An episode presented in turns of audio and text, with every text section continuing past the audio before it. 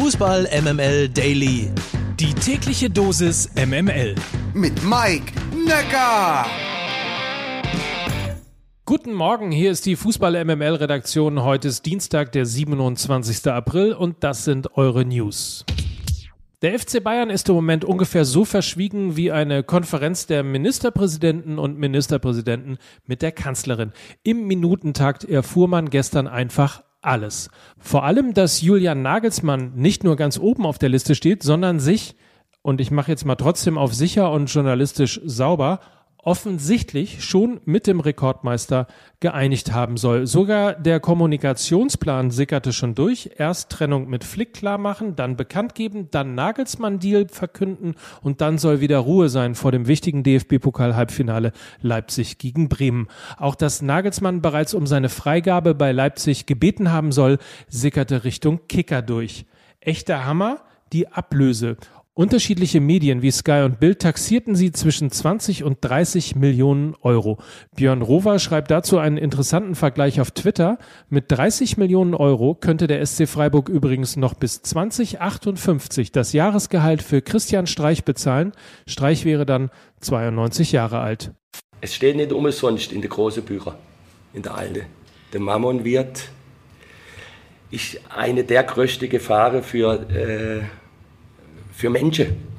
Über Nagelsmann zum FC Bayern haben wir gestern natürlich auch in der neuen Folge Fußball MML geredet, wie immer mit ganz klarer Haltung. In diesem Fall von Lukas Vogelsang. Ich finde, der ist zu jung für den FC Bayern, nicht weil er es nicht könnte, weil es in der Karriere zu früh kommt. Was passiert denn, wenn Nagelsmann in den ersten zwei Jahren nicht die Erfolge wiederholt, die Hansi Flick vorgelegt ja. hat, weil er sich ja daran messen muss. Die Messlatte vom zukünftigen DFB-Nationaltrainer liegt ja sehr hoch. Ja. Das, dann kommt er dahin und vielleicht ist er nach drei Jahren wieder weg. Dann ist er ja in gewisser Weise, zumindest in Deutschland, fertig.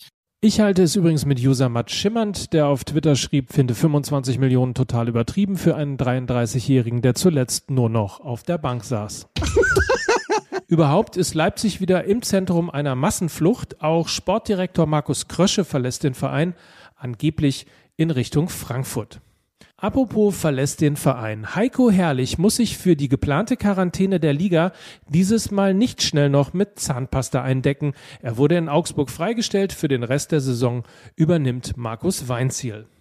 Immer neuen Trainer, die müssen sich ja auch erstmal einspielen und eingewöhnen mit dem neuen Trainer. Und jedes Mal werden die da oben nervös und schmeißen den Trainer raus. Florian Kofeld darf überraschenderweise hingegen in Bremen weitermachen, weil ein absolut intaktes Verhältnis zur Mannschaft und Staff besteht. So jedenfalls stellt es der Geschäftsführer Sport Frank Baumann in einer Vereinsmitteilung dar. Es folgt dann aber noch eine vollharte Forderung, nämlich wir sehen Florian und die Mannschaft in der Verantwortung, bereits im Pokal gegen Leipzig am Freitag eine deutliche Reaktion zu zeigen und die Trendwende mit Blick auf die letzten Bundesligaspiele zu schaffen. Und ich lese die ganze Zeit immer, Alter, wenn das hier hart schief geht, bist du weg. Aber sowas von. Kann aber auch daran liegen, dass ich dieses Fußballdeutsch nicht richtig verstehe.